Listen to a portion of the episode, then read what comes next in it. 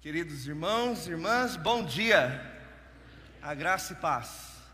Irmãos, antes mesmo de compartilhar a palavra, ainda temos alguns recados que precisamos, por conta da sua importância, compartilhar com a igreja. É, e também, desde já, eu já gostaria de agradecer muito, muito pela vida de todos que oraram. E tenho orado pela lista de oração que enviamos semanalmente à igreja. Especialmente também me senti muito acolhido pela oração e mensagem dos irmãos depois do Covid que eu peguei. Fiquei muito feliz de ver o Gui, que também, né, Fer, passou aí também uma luta, embolou Covid, pneumonia e né, um monte de coisa, mas glória a Deus. E a coisa, a gente sabe que todo mundo está pegando, né? Então tem irmãos que a gente nem fica sabendo. Mas ainda bem que fomos vacinados, estamos aí em recuperação, então longe já do vírus, irmãos. E agradeço o carinho e a oração dos irmãos. Também quero reforçar aqui um voto de louvor a Deus é, pelo John Knox, Little John e Cabeças Class. Irmãos, nós estamos atingindo quase 300 pessoas com educação cristã na nossa igreja. Isso é bênção, é bênção demais. Também agradeço o Eric, farmacêutico, que quase arrancou meu cérebro no exame lá na farmácia, né? O Eric é o que sempre eu vou lá chorar as pitangas para ele, né? Então é uma benção. Irmãos, também o Mauro está aqui, o Mauro Corote, a Karina? Não, né? Estejamos em oração pela vida do Mauro, que essa semana fará uma viagem missionária para o Pará também pregando evangelho entre aqueles irmãos. É, nós preparamos e queremos apresentar para a igreja um vídeo que podemos chamar de vídeo institucional. É uma bênção quando a gente pode ver algumas coisas que Deus tem nos dado como igreja para abençoar outras pessoas. Então, nós, como igreja, pensamos e programamos para começar a divulgação desse vídeo, que você vai receber também no WhatsApp para você compartilhar com amigos, é, familiares, aproveitando também esse vídeo para convidá-los para que participem da igreja. Mas é importante para a gente ver um pouquinho daquilo que Deus tem abençoado a nossa igreja. Então, sem delongas, eu ia pedir para a Ariane colocar o pessoal.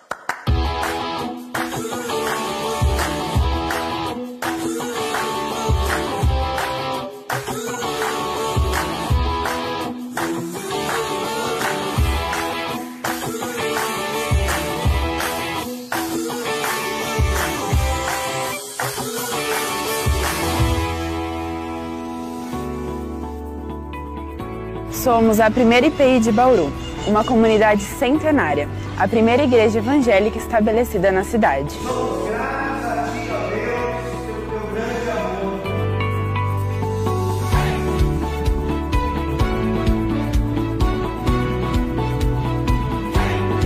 Somos uma igreja que testemunha o mundo. Através dos nossos ministérios, parcerias e projetos missionários, queremos gerar um impacto positivo na sociedade que nos cerca. Acreditamos que isso é parte fundamental do nosso chamado como cristão.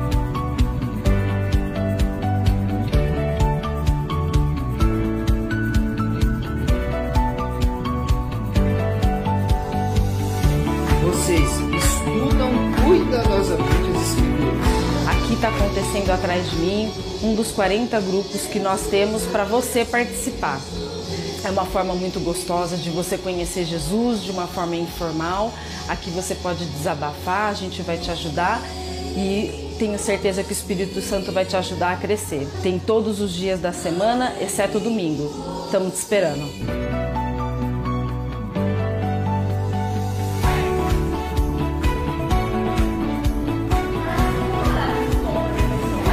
Para nós, o Ministério Pequenos Pensantes é a menina dos olhos da IPI, porque temos a oportunidade de discipular e investir nas nossas crianças desde cedo. Por isso, todas as nossas atividades são intencionais.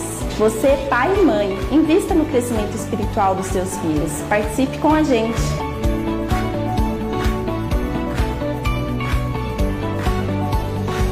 Pré-cabeças realizam diversas atividades, sendo eles discipulado, grupos pequenos e encontros na chácara.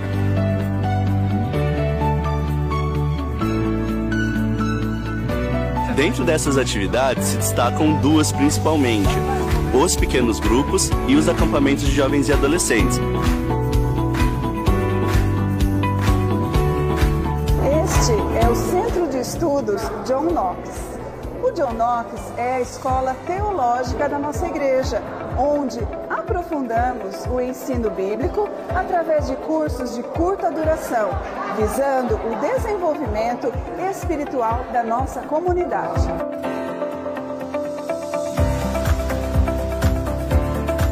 O Cursinho Logos é uma iniciativa da primeira IPI para atender jovens que estão em período pré-vestibular, especialmente jovens da rede pública.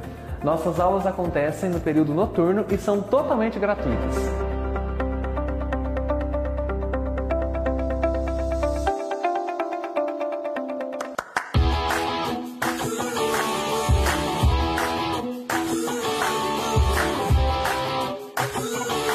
E assim nós cumprimos a cada dia o mandamento que é amarmos uns aos outros. Primeiro IPI de Bauru. Uma igreja que ama Deus, ama o próximo e testemunha ao mundo.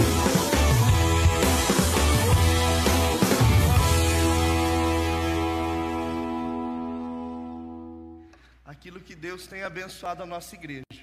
E estamos preparando o vídeo 2, porque não deu para colocar nele todos os ministérios, ainda Ficaram de fora o ministério de louvor, o coral da igreja, homens, mulheres, geração de ouro e inúmeras outras atividades, a de Europa. Então, isso é para mostrar aquilo que a gente tem feito pela misericórdia do Senhor e também oportunidades nas quais você pode se envolver. Essa semana foi postado um vídeo nas redes sociais, na, no WhatsApp da igreja, um vídeo não comunicado, desafiando você que deseja não apenas vir à igreja, mas deseja ajudar, participar e se envolver em alguma área específica. Então, se você tem o desejo de se envolver mais com a igreja, procure os pastores, procure os diáconos, dê o seu nome, procure os presbíteros, fale eu gostaria de me envolver de alguma maneira, que com certeza estaremos encontrando um lugar para você, tá bom? Então ore pela igreja, meus irmãos, coloque diante do Senhor essa comunidade que tem procurado debaixo do temor do Senhor viver o Evangelho de forma genuína. Oremos pela nossa igreja. Peço que você abra a palavra do Senhor na carta de Judas, logo depois da terceira carta de João e antes de Apocalipse. Nós estamos aqui diante do penúltimo livro das Sagradas Escrituras.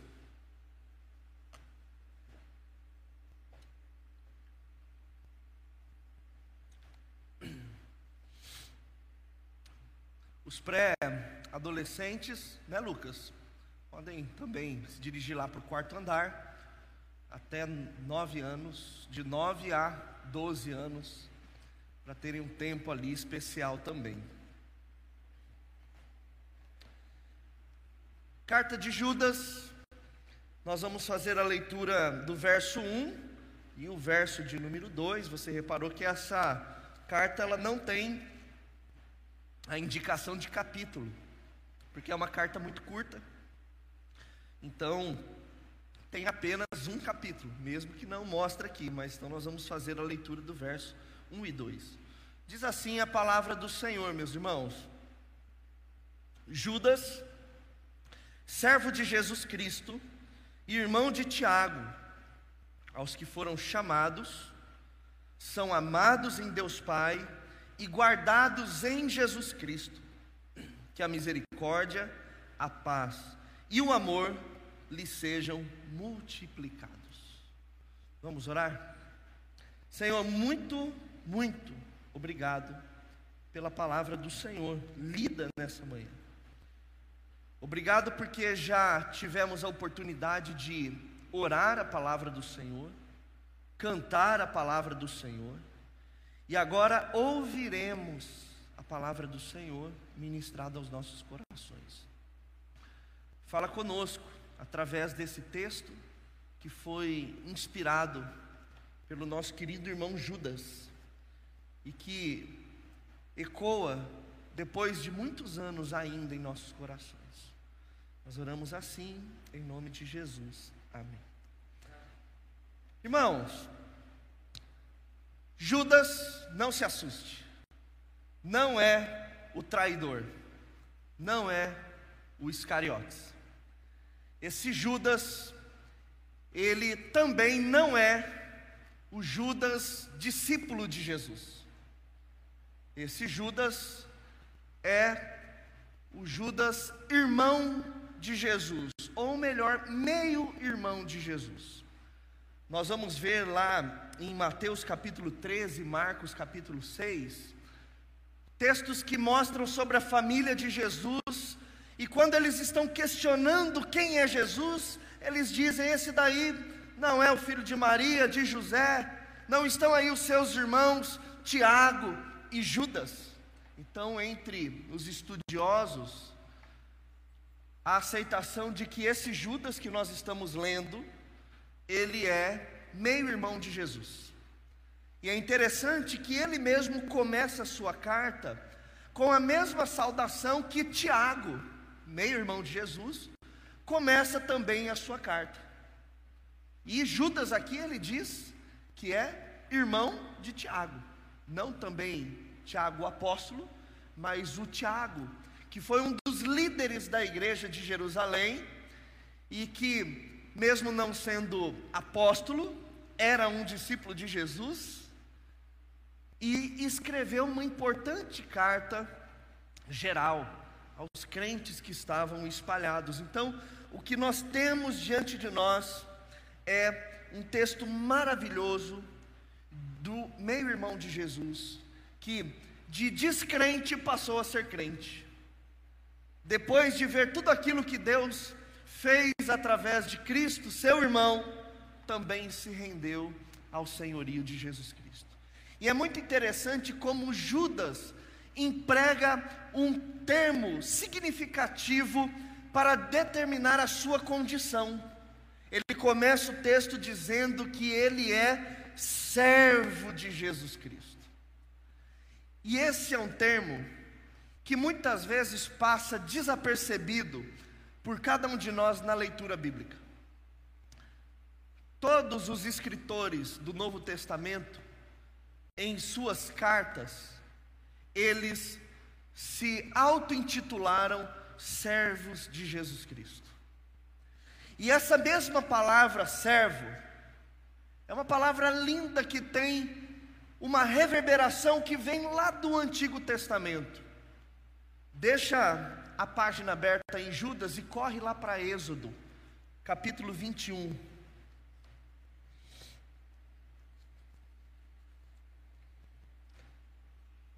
Em Êxodo 21, Deus está instruindo Moisés como deve ser a relação entre senhor e escravo. Se bem que a palavra escravo em Êxodo seria talvez melhor traduzida como servo mesmo. Tanto que na Septuaginta, que é a versão em grego do Antigo Testamento, a mesma palavra usada em Êxodo 21 é a mesma palavra utilizada por Judas e todos os autores do Novo Testamento quando eles se dizem servos. E olha especialmente o verso de número 5.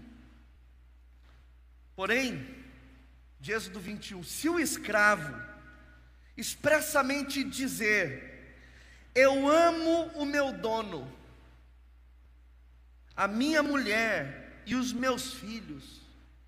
Não quero ser livre. Então, o dono do escravo o levará aos juízes e o fará chegar à porta ou à ombreira da porta.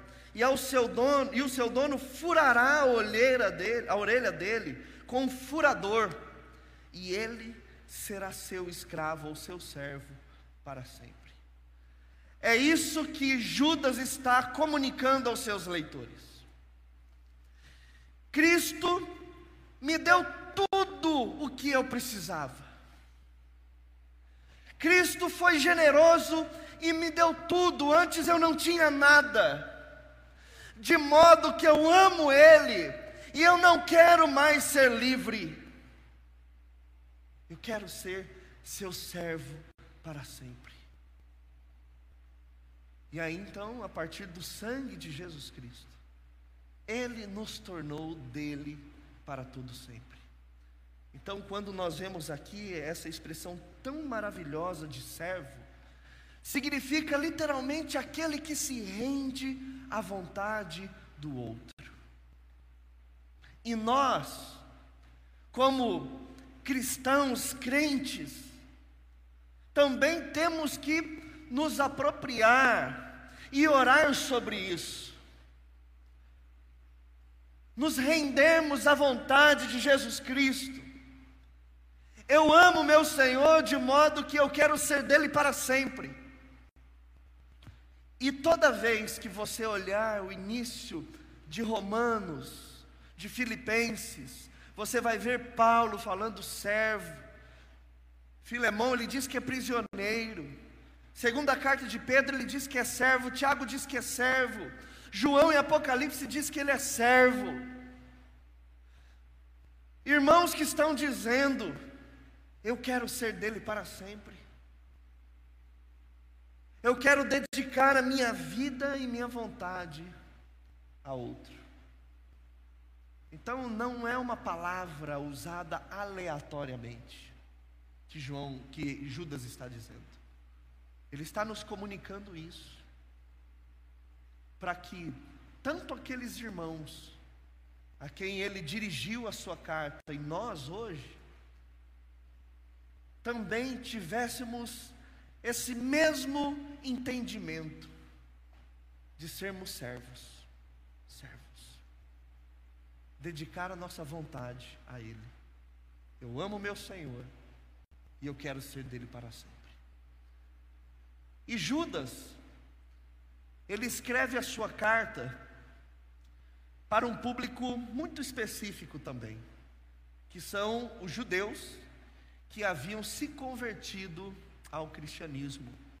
Tanto que a sua carta existem inúmeros elementos muito conhecidos de toda a comunidade judaica. Por exemplo, se você olhar aí o verso de número 7, você vai perceber que ele trata sobre o juízo que aconteceu em Sodoma e Gomorra. Se você olhar o verso de número 9, vai perceber que Judas trata de uma situação onde houve a disputa pelo corpo de Moisés. Isso não era interessante para o grego, para o gentil, mas sim para o judeu. Ele também, no verso de número 11, vai falar sobre os caminhos errados de Caim, que assassinou o seu irmão Abel. Vai falar sobre Balaão, que tentou foi instigado a profetizar contra o povo de Deus, uma figura também de conhecimento da comunidade judaica. Ele vai falar de Corá, que junto com outros homens se levantaram lá em Números, capítulo 16, em uma revolta contra Moisés. Então nós temos muitos elementos do, do povo judeu mostrando que Judas escreveu especificamente para eles, mas de modo algum restritivamente para eles porque são palavras que também tocam o nosso coração hoje. E Judas ele tinha como objetivo é, tratar especialmente de dois assuntos para esses irmãos. O primeiro deles é o que nós chamamos de antinomianismo, que é uma vida contra a lei. Esses judeus que haviam se convertido estavam sendo instruídos a não ligarem mais por uma vida de santidade. Mais ou menos assim, Cristo não se importa com a maneira como você vive. Você pode desfrutar de todos os prazeres da carne, fazer tudo o que você quiser, que não tem problema. Então, Judas está combatendo isso. E a segunda coisa que ele combate é justamente contra aqueles que estavam difundindo tal ensinamento que são mais uma vez os falsos mestres, os falsos profetas. Olha só interessante o verso de número 4, parte B, que diz assim: Eles se infiltraram no meio de vocês sem serem notados, ardilosamente, de modo cauteloso, mas estavam lá no meio. São pessoas ímpias que transformaram em libertinagem a graça Não é uma coisa só daquela época. Hoje também tem muita gente que diz: sou salvo pela graça e tem uma vida libertina. Como se Deus não fizesse parte dela. E é justamente isso que Judas está confrontando e que também ressoa para nós hoje. Ter a graça incondicional de Jesus Cristo não nos dá o direito de vivermos uma vida ao nosso próprio modo, libertina porque essa graça ela foi cara, custou a vida do Filho de Deus no madeiro. O verso de número ah, ah, 12, na parte B, Judas ele é extremamente duro. Olha o que ele diz desses falsos mestres: são pastores que apacentam a si mesmos. São nuvens sem água impelidas pelos ventos, são árvores em que, ah, que em plena estação dos frutos continuam sem frutos, duplamente mortas e arrancadas pela raiz. São ondas brávias do mar que espumam as suas próprias sujeiras, são estrelas sem rumo, para as quais esta está reservada a mais profunda escuridão para sempre. Esses são os falsos mestres que Judas está tratando. Então, uma vez que nós já estamos familiarizados com a carta, Judas ele destaca especialmente, meus irmãos, três obras das quais os crentes a quem ele escreveu não poderiam se esquecer jamais. Obras as quais hoje nós que estamos aqui nesse domingo, dia 20 de fevereiro, na primeira IPI de Bauru, também não podemos nos esquecer jamais. São três obras que vão emoldurar toda essa pequena carta.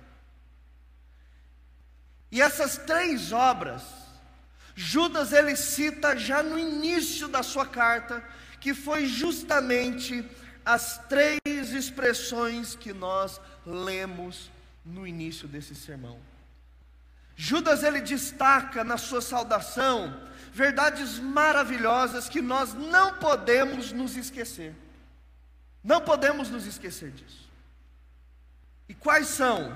Primeiro que Judas diz que os crentes e nós também hoje fomos chamados chamados por Deus. A segunda obra é que são amados de Deus Pai. E a terceira obra, que além de serem chamados, amados, são guardados em Jesus Cristo. Guardados em Jesus Cristo. E é justamente sobre essas três questões que nós vamos refletir nessa manhã. A primeira coisa que Judas destaca é sobre a questão de que aqueles irmãos foram chamados por Deus, assim como nós fomos também chamados por Deus. Existe uma coisa muito linda no culto comunitário que nós participamos. A gente pode achar que a nossa participação num culto é aleatória. Ela parte da nossa própria intenção e vontade. Mas a verdade, meus irmãos, é que em, todas a sagrada, em toda a Sagrada Escritura nós vamos perceber que sempre é Deus que reúne diante de si o seu povo. Você pode até achar que foi você que quis vir ao culto nessa manhã, mas essa vontade que surgiu no seu coração e que nada conseguiu deter você para estar aqui nessa manhã, é uma iniciativa divina. De modo que nessa manhã estão aqui nesse culto exatamente as pessoas às quais Deus quis trazer para ver, ouvir e participar da palavra. Então, o fato de você estar aqui nessa manhã é porque eu e você fomos chamados por Deus. Mas não é só para o culto. Porque o termo empregado por Judas, a expressão original de chamado, ela também nos traz a ideia de convocação. E a gente vê essa expressão sendo usada pelo próprio Jesus em duas situações extra, extraordinárias. Lucas capítulo 14, Jesus está contando a parábola de um homem muito rico que preparou um grande banquete, uma festa. E ele então pede que os seus servos convidem convidados ilustres de honra para que pudessem celebrar e festejar com ele uma festa. Mas quando seus servos vão chamar esses homens, eles rejeitam o convite. Um vai para o campo, o outro vai com sua noiva. Eles estão se desculpando, dando a famosa migué, um somebody love nos servos daquele homem, para que eles não fossem naquele jantar, naquela festa. Até que eles voltam e contam para aquele Senhor. E aí então o Senhor fala: então faz o seguinte, eles não são dignos. Vá pelos becos, pelas ruas, chamem todos, chamem os cegos, os pobres, os doentes, os coxos, e convide eles para os banquetes, para o banquete. Então esses servos saem e eles convidam todos. E quando todos estão na festa, ainda existem lugares vagos. E ele mais uma vez diz: vá à rua e chame todos os que estão na sarjeta para que venham. Chamem eles. Chamem. A mesma palavra que Judas usa. Foram chamados. E outra vez que Jesus usa a mesma expressão é quando ele está lá também no Evangelho de Lucas, no capítulo de número 15, um capítulo depois, contando a parábola do filho pródigo. E lá no final, quando o filho mais velho está transtornado, porque o pai está fazendo uma refeição com um cordeiro gordo para o seu filho que estava perdido, que havia gastado todo o dinheiro e sua herança com prostitutas, com arruaça, com, com coisas de arruaça. Ele está lá tentando conciliar, convocar o filho mais velho para que também participasse. E o grande ponto aqui, quando Judas diz os que foram chamados, que a gente precisa entender, é que não é apenas chamado, meus irmãos, mas é chamados para uma refeição. Quando Judas está dizendo que nós fomos chamados, ele está nos dizendo que aprove a Deus colocar um lugar à mesa para mim e para você. Pensa nisso. Deus chamou você para estar na mesa com Ele. Você, podre do jeito que você é, me chamou, eu, pecador, imundo que eu sou. Eu não sei porquê, mas deu a loucura de Deus em querer gente como a gente na mesa com Ele.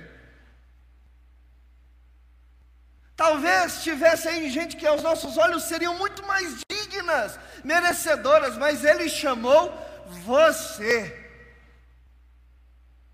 Quando eu olho para mim mesmo, eu olho, parece que Deus não estava certo das ideias quando fez isso. Só eu, só você sabe como você é por dentro. Mas mesmo assim, Ele quis colocar você na mesa com Ele. Estava me lembrando que quando eu fui embora para missões, em 18 anos, eu cheguei na missão e li um livro que mexeu muito com a minha vida. Esse livro se chamava Além das Possibilidades. Esse livro conta a história de um jovem casal americano chamado Jimmy e Pamela Steer, que ainda com vinte e poucos anos eles saíram dos Estados Unidos em 1947 e vieram para o Brasil para implantar a Jocum, Organização Missionária Jovens com uma Missão, que é atualmente a maior organização missionária no mundo, interdenominacional. E quando eu li aquele livro, mexeu muito comigo. Esse jovem casal, em 1947, se dispondo a vir sem falar o português, e o livro mostra toda a luta, toda a caminhada deles em montar uma base missionária que desafiaria jovens para evangelizar o Brasil. E eu vi que em 2002, eu era um desses jovens que estava ali lendo e participando de uma obra que começou com esse casal em 1947. E eu fiquei na missão durante um bom tempo, dez anos. Aí eu lembro de certa vez, fui fazer uma viagem para Belo Horizonte, e eu estava na, numa mesa, jantando, com outros missionários da Jocum, e aí simplesmente do meu lado, chegando com um prato, senta do meu lado o Jim Steyer, o fundador da Jocum. Esse que eu vi lá no livro que em 1947 saiu, falei, a hora que eu peguei o meu prato, eu estava ali, eu falei: não é possível. Sentou do meu lado, está comigo na mesma mesa, um dos homens de Deus que me inspirou. Que eu olho e falo: puxa Deus, eu gostaria de me parecer com esse irmão. Agora, pense quem foi a pessoa mais ilustre com quem você já se sentou à mesa. Quem que você já teve a oportunidade de se sentar à mesa que você falou, uau, não acredito que eu estou na mesma mesa que essa pessoa. Gente, para tudo, isso não se compara ao fato de Deus nos chamar para sentar à mesa com Ele. Não tem nem comparação, qualquer pessoa mais ilustre que eu e você tenhamos sentado à mesa. Quando o próprio Deus, Criador de todas as coisas, aqueles que, aquele que disse e as coisas surgiram, Ele chama a gente como eu, como você, e fala assim: sente do meu lado. Ele nos convida, não é simplesmente para estar com Ele, que já seria o máximo. Mas é mais do que isso. É para se sentar à mesa com Ele. Como a gente fica honrado quando você recebe um convite para jantar, para almoçar, não é verdade? Você se sente e fala assim, mas que eu fiz para merecer isso? Sempre o convite para uma, re, uma refeição, quando você é lembrado, é um convite de extrema generosidade. E nós vemos que Ele nos chamou. Nos chamou. E nós não podemos nos esquecer disso. Isso muda tudo. Você pode até se sentir rejeitado, abandonado, não chamado por fulano, por ciclano. Talvez você não é alguém que esteja participando daqueles guetos de encontros mas você já foi chamado para o melhor banquete possível de toda a existência. De toda existência. Não existe nada que agregue mais valor no íntimo do coração do ser humano do que ser chamado para se sentar à mesa com o Criador. Ele podia chamar qualquer um, mas ele escolheu chamar você. E é isso que Judas está dizendo para aquela igreja e está dizendo para a gente hoje. E aí, ele não para por aí. Ele diz mais uma obra que nós não podemos nos esquecer jamais. Ele vai dizer, ainda no texto, os que são amados em Deus Pai.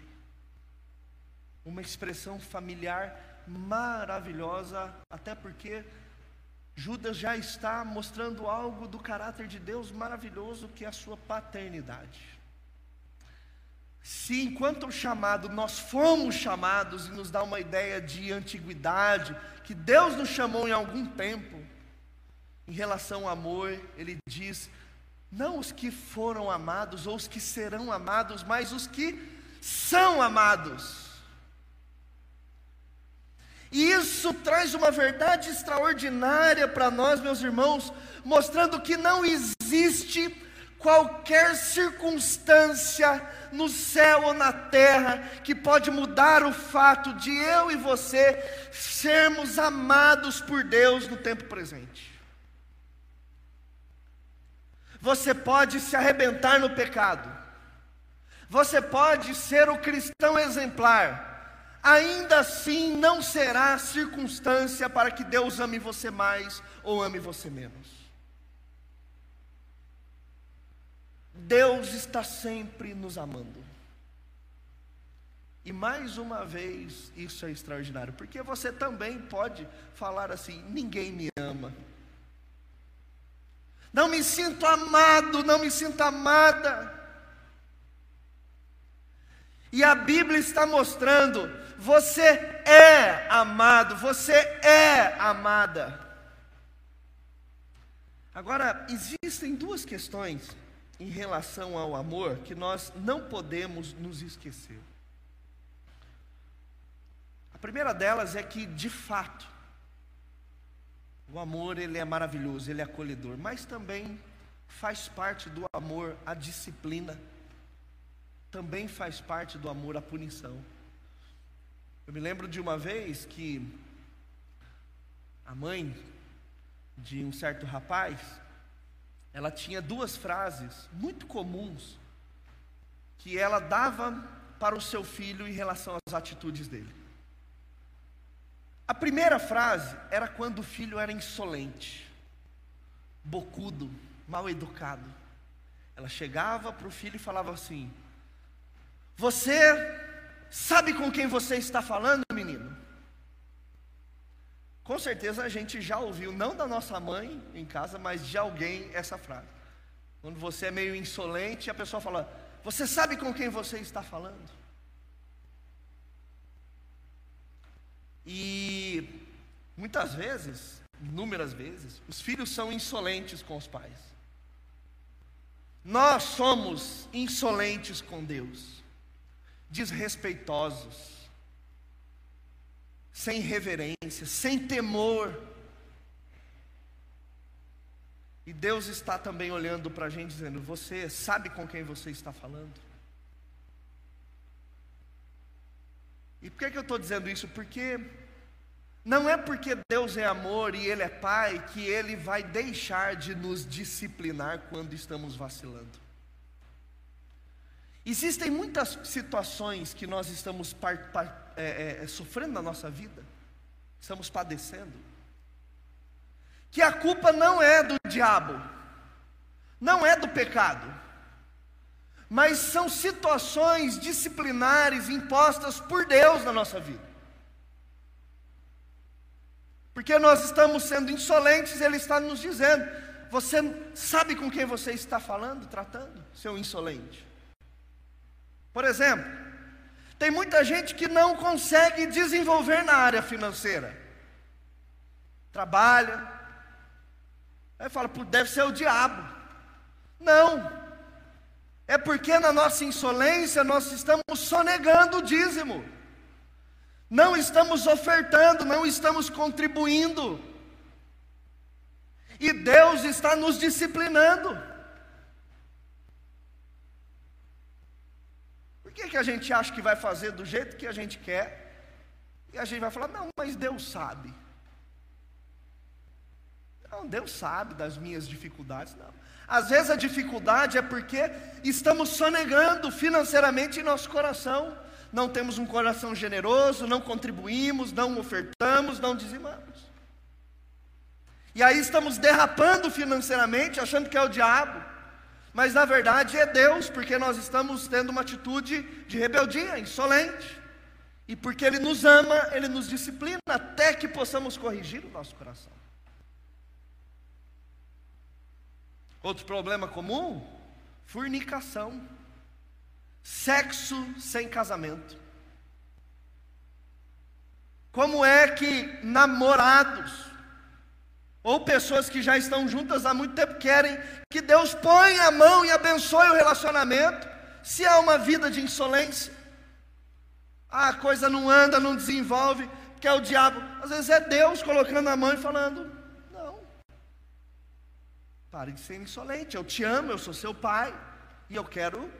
Você vai ser disciplinado até que você corrija o seu coração. Outras pessoas são insolentes na difamação, falando mal dos outros, coisas que coisa que Deus odeia. E aí a vida não está desenvolvendo, é o diabo, eu não sei, é o pecado. Não, é você que fala mal dos outros, até pelos cotovelos. Fica dando indiretas nas redes sociais. E aí, como é que você quer a bênção de Deus? E Ele, como Ele nos ama, Ele está nos disciplinando e nos corrigindo. Falando, enquanto você não corrigir o seu coração, eu estarei também disciplinando. Mas também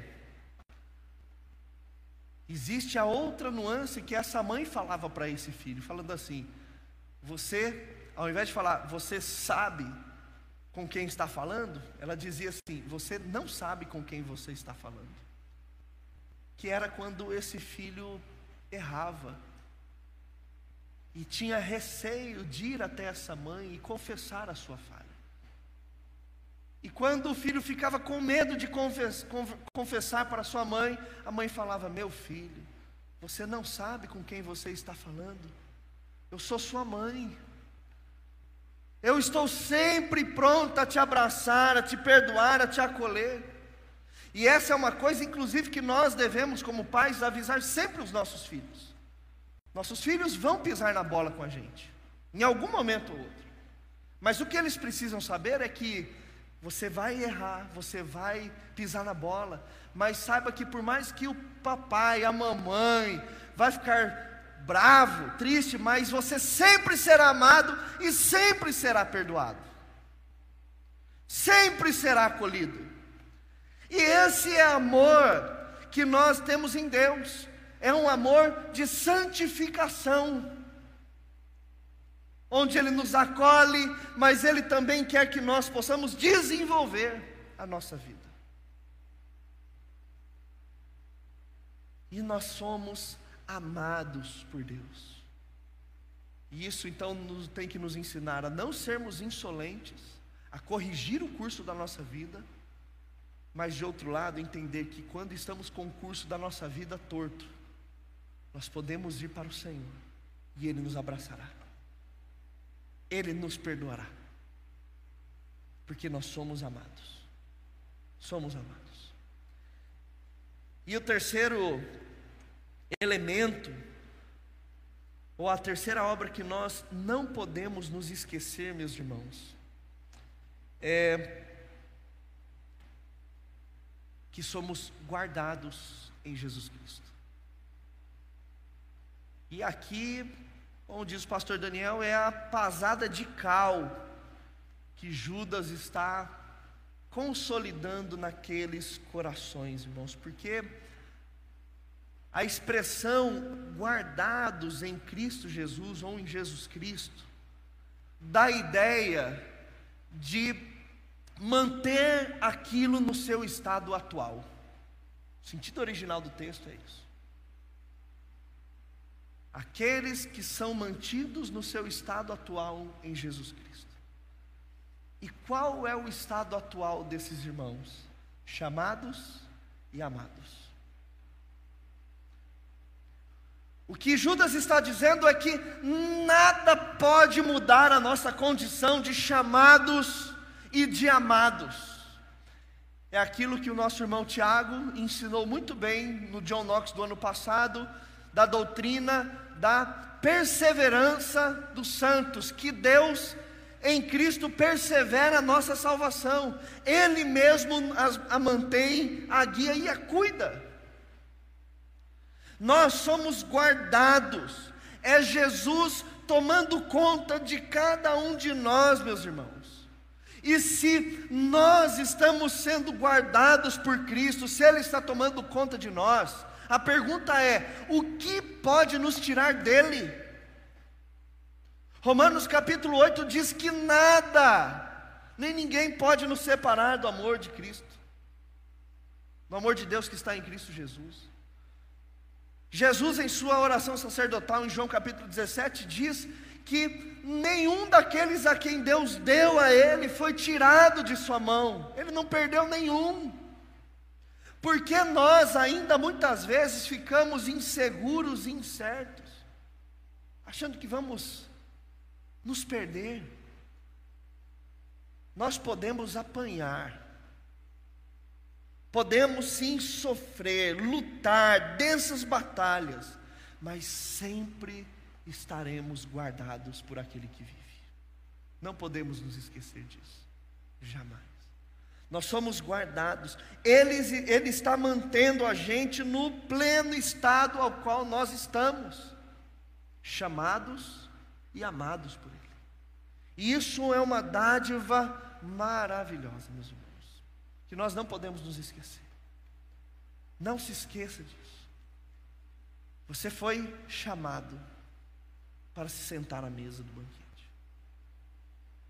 Você é amado. E além de tudo, somos guardados. E lá no final da sua carta, concluindo, verso 20, peço que você acompanhe. Judas ele nos instrui como é que mantemos essas questões vivas em nosso coração. Qual é o papel da igreja, então, diante disso? E aqui, então, eu gostaria de ler, para que a gente possa caminhar para o final, encerrando esse sermão. A primeira coisa, o verso 20 ele diz: Mas vocês, meus amados, edificando-se na fé santíssima que vocês têm nós precisamos edificar uns aos outros com essas verdades.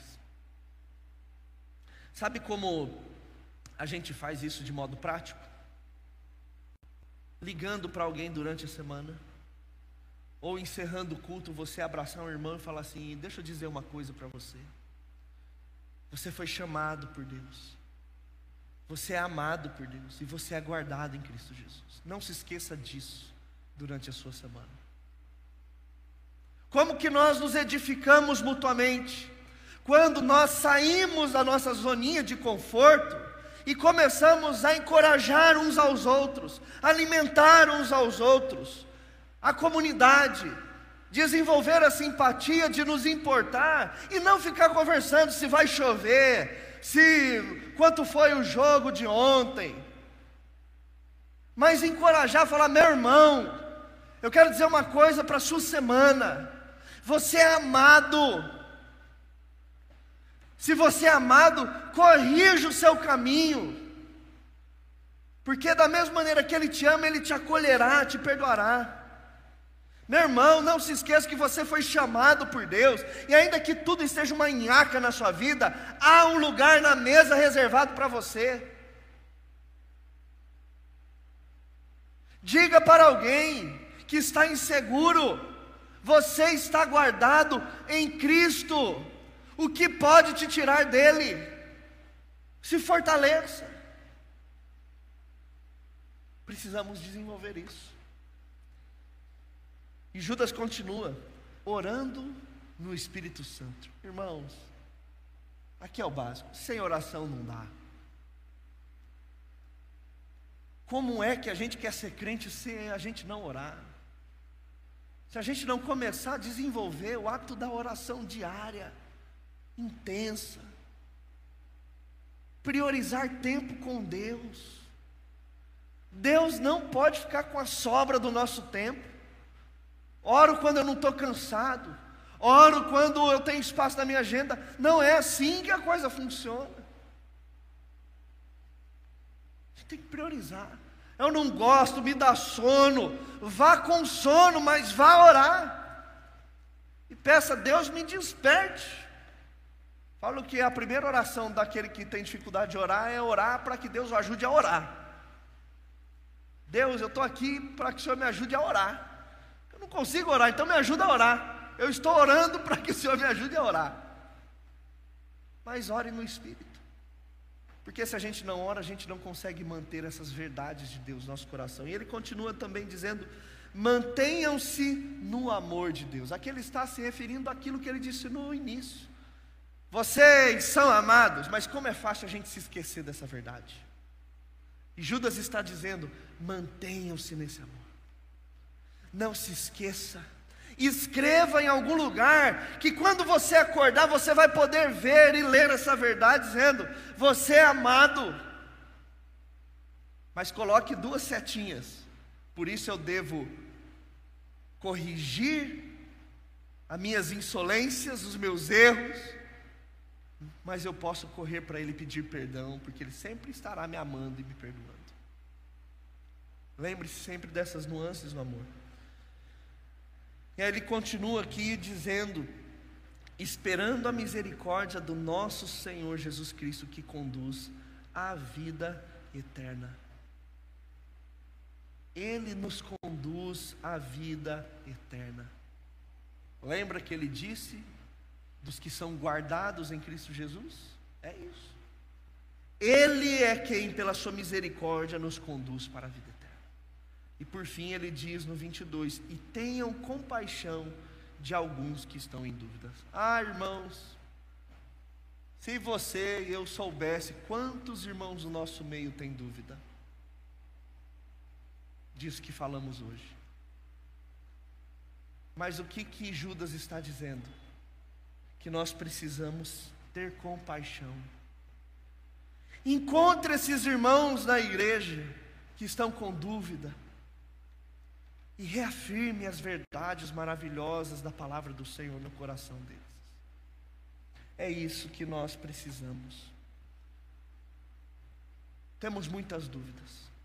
Se fomos chamados, se somos amados, se estamos guardados.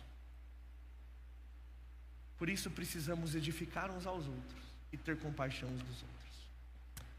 Que Deus nos abençoe em nome de Jesus. Vamos ficar em pé.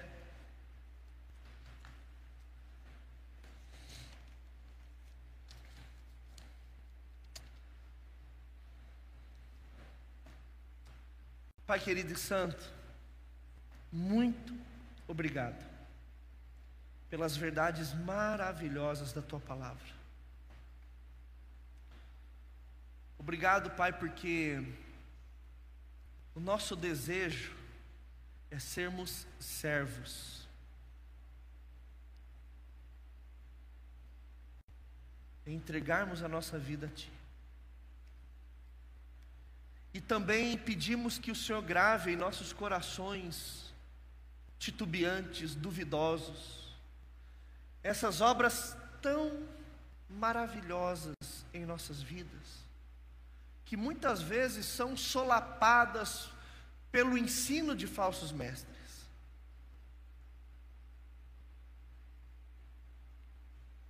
Que fomos chamados para a mesa do banquete,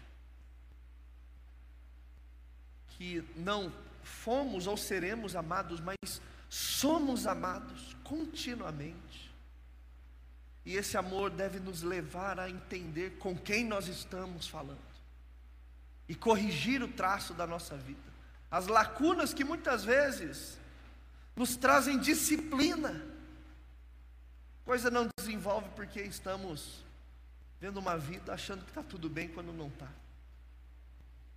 mas em contrapartida, esse amor que nos diz: você não sabe com quem está falando. É um Deus amoroso, perdoador, que está pronto a acolher todos os que estão com o coração arrependido dos seus pecados. Por mais erros que tenhamos cometido, sempre que corremos, veremos um braço aberto para nos amar e perdoar. E também grave nos nossos corações, tirando as dúvidas de que nós somos guardados em Cristo Jesus. Nada pode nos tirar de Suas mãos. E nós somos gratos a Ti por isso, porque não merecíamos nenhuma dessas obras, e ainda assim o Senhor derramou elas sobre nós. Nós oramos e te agradecemos em nome do Teu Filho Jesus. Amém.